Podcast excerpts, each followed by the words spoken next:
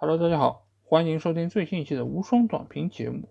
就在昨夜今晨，本届欧洲杯进行了小组赛第一循环的最后两场比赛，也是来自于死亡之组的两场比赛。葡萄牙、德国和法国这三个夺冠的热门球队悉数亮相。那我们现在就来和大家复盘一下今天凌晨的这两场比赛。首先，我们来到的是北京时间零点进行的匈牙利主场迎战葡萄牙队的比赛。这场比赛。诞生了多个记录，这些记录全部都是围绕最著名的葡萄牙球星 C 罗。这场比赛，C 罗的首发亮相就使得他成为了唯一一个五次出现在欧洲杯上的球员，他也是连续第五届亮相欧洲杯。同时，他在这场比赛取得了两个进球，使得他的欧洲杯总进球数来到了十一个，超过了普拉蒂尼的九球纪录。独占欧洲杯历史射手榜的第一位，这是一个非常了不起的成就。与此同时，C 罗之后每参加一场比赛，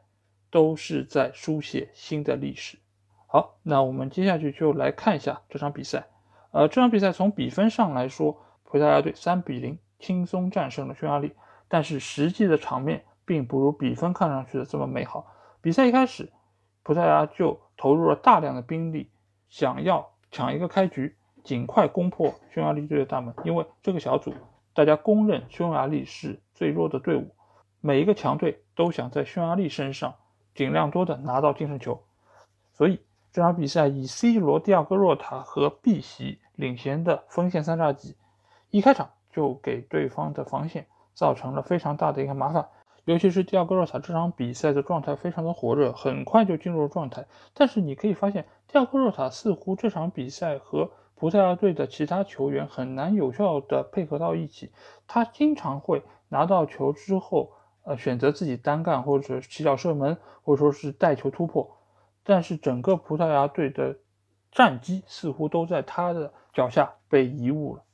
那这场比赛反观匈牙利队。整个球队可以说是众志成城，不管是门将古拉西奇，还是中卫奥尔班，包括前锋队长绍洛伊，有一次在受伤回场的过程中，还和整个球场内的球迷互动，希望他们可以给自己以及球队更多的支持和掌声。因为顺便说一下，这场比赛的普斯卡什球场是全员满座，几乎所有的球迷都是来自于匈牙利本土。所以，匈牙利在这场比赛的一个表现也和球迷的支持是分不开的。这场比赛，葡萄牙队上半场其实获得了多次好的机会，尤其以 C 罗门前的一个推射高出门楣是最为接近得分。但是整个上半场总体来看，葡萄牙就和昨天的西班牙一样，是处在一个得失不得分的一个阶段。而且你甚至于可以看到。葡萄牙真的就是拿匈牙利没有太多的办法。比赛进入到下半场，匈牙利整个球队似乎已经适应了葡萄牙的这种战术打法，所以匈牙利慢慢有了一些进攻的起色，而且他们的每一次进攻都能够转化成射门，甚至于能转化成射正球门。本场比赛，匈牙利队一共只有五脚射门，但是他们有三脚是可以打中球门范围，挑战到。葡萄牙的门将帕特里肖，可见匈牙利队的进攻效率还是非常高，甚至于他们在下半场有一个进球被判越位被吹掉了，这个其实对于整个匈牙利队的信心是一个比较大的一个伤害。就在这个越位进球之后没有几分钟，葡萄牙队就打入了他们的第一个进球。这个进球其实打得非常的运气。首先，他的传中球员拉法齐尔瓦，他在传中的时候。打到对方后卫的腿上有一个折射，之后格雷罗的射门又打在了奥尔班的腿上，产生了一个折射偏转，打进了死角。所以这个球其实极大的提振了葡萄牙队的士气，因为在这个时候就是一个此消彼长的过程，那边进球被吹，然后这一边依靠一个运气球打开了进球的一个账户。这个球进了之后，整个葡萄牙队就有了底气，因为这场比赛。他们知道自己不会输，只要能够取得比赛胜利，其实一个球和三个球对他们来说，尽管有差别，但是其实差别已经不大了。所以这个时候，整个葡萄牙队就能够更从容的发起进攻。这个时候，葡萄牙队换上了一个非常有特点球员，就是小吉非常喜欢的里尔的桑切斯。桑切斯的上场很明显就是带动了整个葡萄牙队进攻的一个速度，他的持球推进非常的强。葡萄牙的第二个进球其实就和桑切斯有非常大的关系，他的持球推进，然后送出了一记直传给到了拉法西尔瓦，拉法西尔瓦在禁区内被对方的后卫绊倒，赢得了一个点球机会。C 罗当仁不让，操刀主罚点球命中，打入了他在本届。欧洲杯的第一个进球，这个球对于 C 罗的意义非常重大，所以 C 罗在射这个点球之前，他其实是做了非常多的一个心理建设啊，因为我们可以看到他没有和对方的门将有过多的视线上的接触，而且他甚至于在很长的一段时间都闭着眼睛在调整自己的呼吸状态，以期待自己可以射进这个创造历史的进球。当然，我结果我们知道他不负众望，轻松打入这个点球。然后在几分钟之后，他又迎来了自己在本届欧洲杯的第一个运动战进球。这个进球其实打得也非常漂亮，就是在经过了两次撞墙配合之后，C 罗晃过对方门将，打空门得手。这个进球之后，C 罗的怒吼彻底宣泄着自己心里的一个畅快淋漓。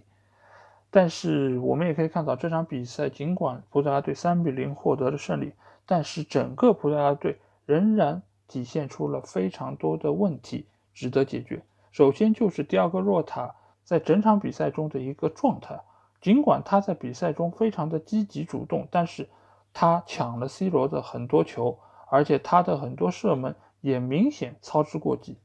这个其实我觉得也是葡萄牙主教练桑托斯之后需要着重解决的一些问题，因为整个葡萄牙队内球星非常多。如何平衡好这些球星之间的关系，使得他们可以有效的连接在一起，这个是一个非常大的课题。第二点就是葡萄牙队在久久打不开局面的情况下，自身产生的一些忙乱，你可以明显感受到整个葡萄牙队的进攻是非常乱，而且他们的内心是非常急的。你很难看到一个所谓的强队进攻如此杂乱无章，每个持球队员在那边推进，但是。一抬头，根本不知道球该传给谁。你尽管知道每个球似乎都应该是以 C 罗作为终结点，但是似乎每一个球员又想自己射脚门，又想通过自己的努力给球队带来胜利。其实这一个都是整个球队需要总结的地方。另外一方面是后防的核心鲁本迪亚兹在这场比赛里面拿到了一张黄牌，这个其实也是之后整个队伍要面临的一个重大考验，因为我们知道葡萄牙队的中卫组合。除了迪亚斯之外，剩下的不管是冯特还是佩佩，其实年龄都已经很大了。如果一旦鲁本迪亚斯停赛，其实对于整个球队的影响是会非常巨大的。所以这也是之后摆在葡萄牙队面前的一个很大的问题。好，那聊完了这场比赛，我们来到了今天凌晨的一场重头戏，就是德国队在主场迎战法国队。这场比赛我们拿到首发阵容的时候就发现。哎，勒夫真的很刚啊！他真的又派出了三后卫，但是这个三后卫的结果是什么样子呢？就是一场失利啊！这场比赛我觉得德国队之所以会输，其实和三后卫真的是脱不开关系啊。首先就是法国队这个进球，其实就是通过博格巴的一个长传找到了左路的卢卡斯·埃尔南德斯。罗卡斯·阿尔南德斯他突破的这个点其实就是三中卫的一个空当的位置，他直接就是在那个空当的位置起脚传中，使得胡梅尔斯打进了这个乌龙球。其实这个乌龙球，呃，我觉得很难怪在胡梅尔斯身上，因为这个球距离比较近，而且速度也很快，胡梅尔斯也很难能够及时的做出防守的动作。那问题就是在于这个失球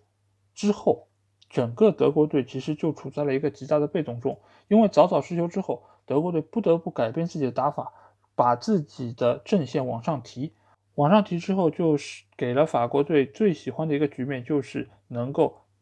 在稳固防守的基础上打对方的反击。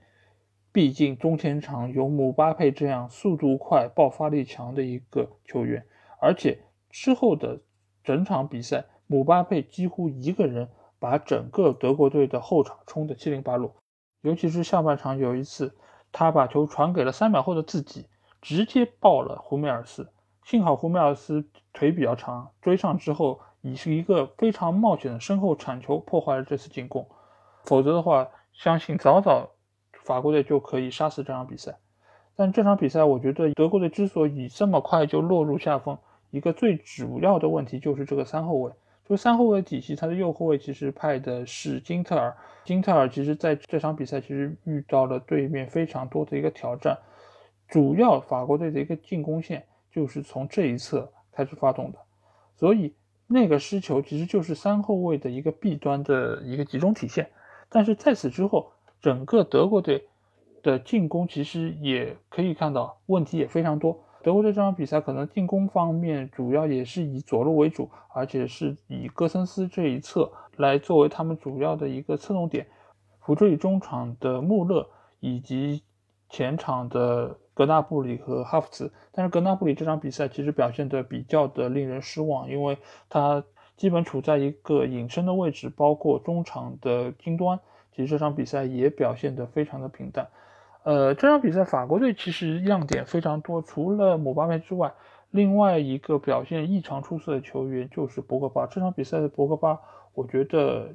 充分向大家诠释了法国队的博格巴和曼联队的博格巴真的不是一个人，他们的区别就像博格巴和博格七一样这么大。你可以在球场的各个位置看到他，你可以看到他在那边带球转身，然后一个长传给到姆巴佩，给到中前场的本泽马。而且他还会积极参与防守。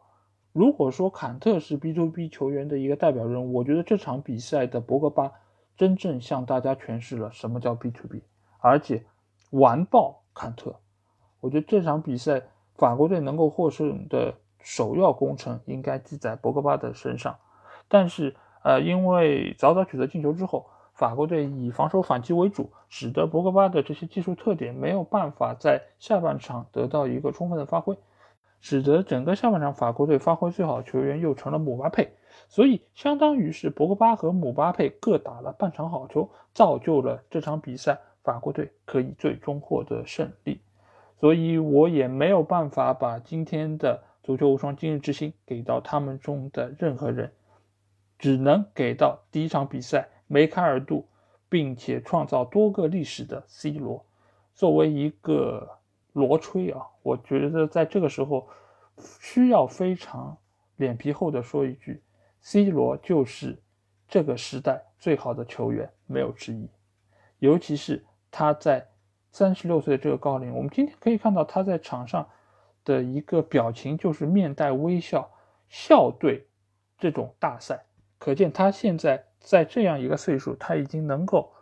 以非常平静的一个心态来面对压力。尽管他内心还是知道这个比赛对他很重要，每一个进球对他都很重要，但是他仍然可以做到笑对一切，用进球这样的方式来宣泄内心的压力。好，那在说完了今天凌晨的这两场比赛之后，我们接下去会来展望一下今晚要举行的三场比赛。首先就是在北京时间今天晚上九点要举行的俄罗斯主场对芬兰的 B 组的小组赛，这场比赛我会比较看好俄罗斯队，因为俄罗斯队上一场尽管零比三输给了比利时队，但是比利时队的实力是整个小组里面最强的，而且他们在各方各面都碾压本组的任何对手。从当时的场面上来看，尽管俄罗斯输了零比三。但是其实他们场面上并没有落太多的下风，只是在局部的，尤其是后防线对卢卡库的一个看管的一些疏漏，使得他们很早就丢了球。但是其实我们可以看到，呃，前场的九八，包括呃中前场的米兰丘克，包括还有格罗温这个三人组，还是展现出了非常强的一个进攻能力。反观芬兰队，尽管第一场比赛是一比零战胜了丹麦，但是我们也要知道。当时的丹麦因为埃里克森下场之后，大家已经无心恋战，或伊比尔的点球也打得软绵无力，才使得芬兰取得了一场胜利。而且芬兰的那个进球是他们全场唯一的射门以及唯一的中目标的射门，所以芬兰队的整体实力我们还是要有一个正确的评估。呃，他们和俄罗斯相比，还是有比较明显的一个实力上差距，而且俄罗斯这场比赛仍然是会在自己的主场圣彼得堡来打，所以我个人还是比较倾向于俄罗斯可以干净利索的获得一场胜利，而且我们也可以看一下高中锋九八能够如何挑战芬兰队的这个防线。那第二场比赛是在北京时间零点进行的，土耳其主场迎战威尔士。为什么是我会把巴库的这个比赛说成是土耳其的主场？因为阿塞拜疆离土耳其其实非常近，而且阿塞拜疆有非常多的土耳其的一些移民，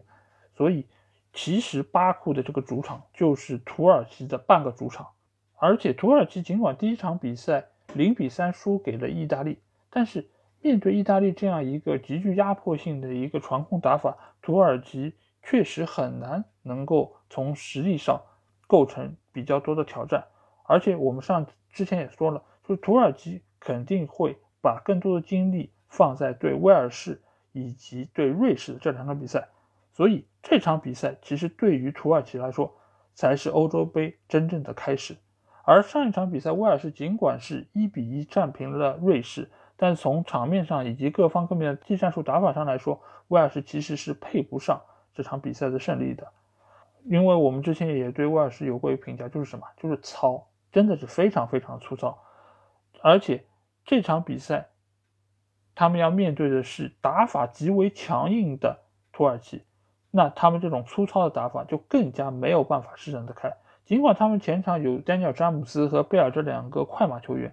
但是对上土耳其这样的四后卫体系，尤其在丹尼尔·詹姆斯面对切利克这样的防守经验比较丰富的球员的时候，他带球突破能力比较差的一个问题就会被比较明显的放大。所以这场比赛，我觉得威尔士应该很难会有机会，而且威尔士他主要依赖的还是中锋的一个抢点能力。但是在土耳其的中卫这边有德米拉尔和瑟云居，所以。我觉得对于整个威尔士要取得进球来说，其实还是具有相当的难度。所以这场比赛我会看好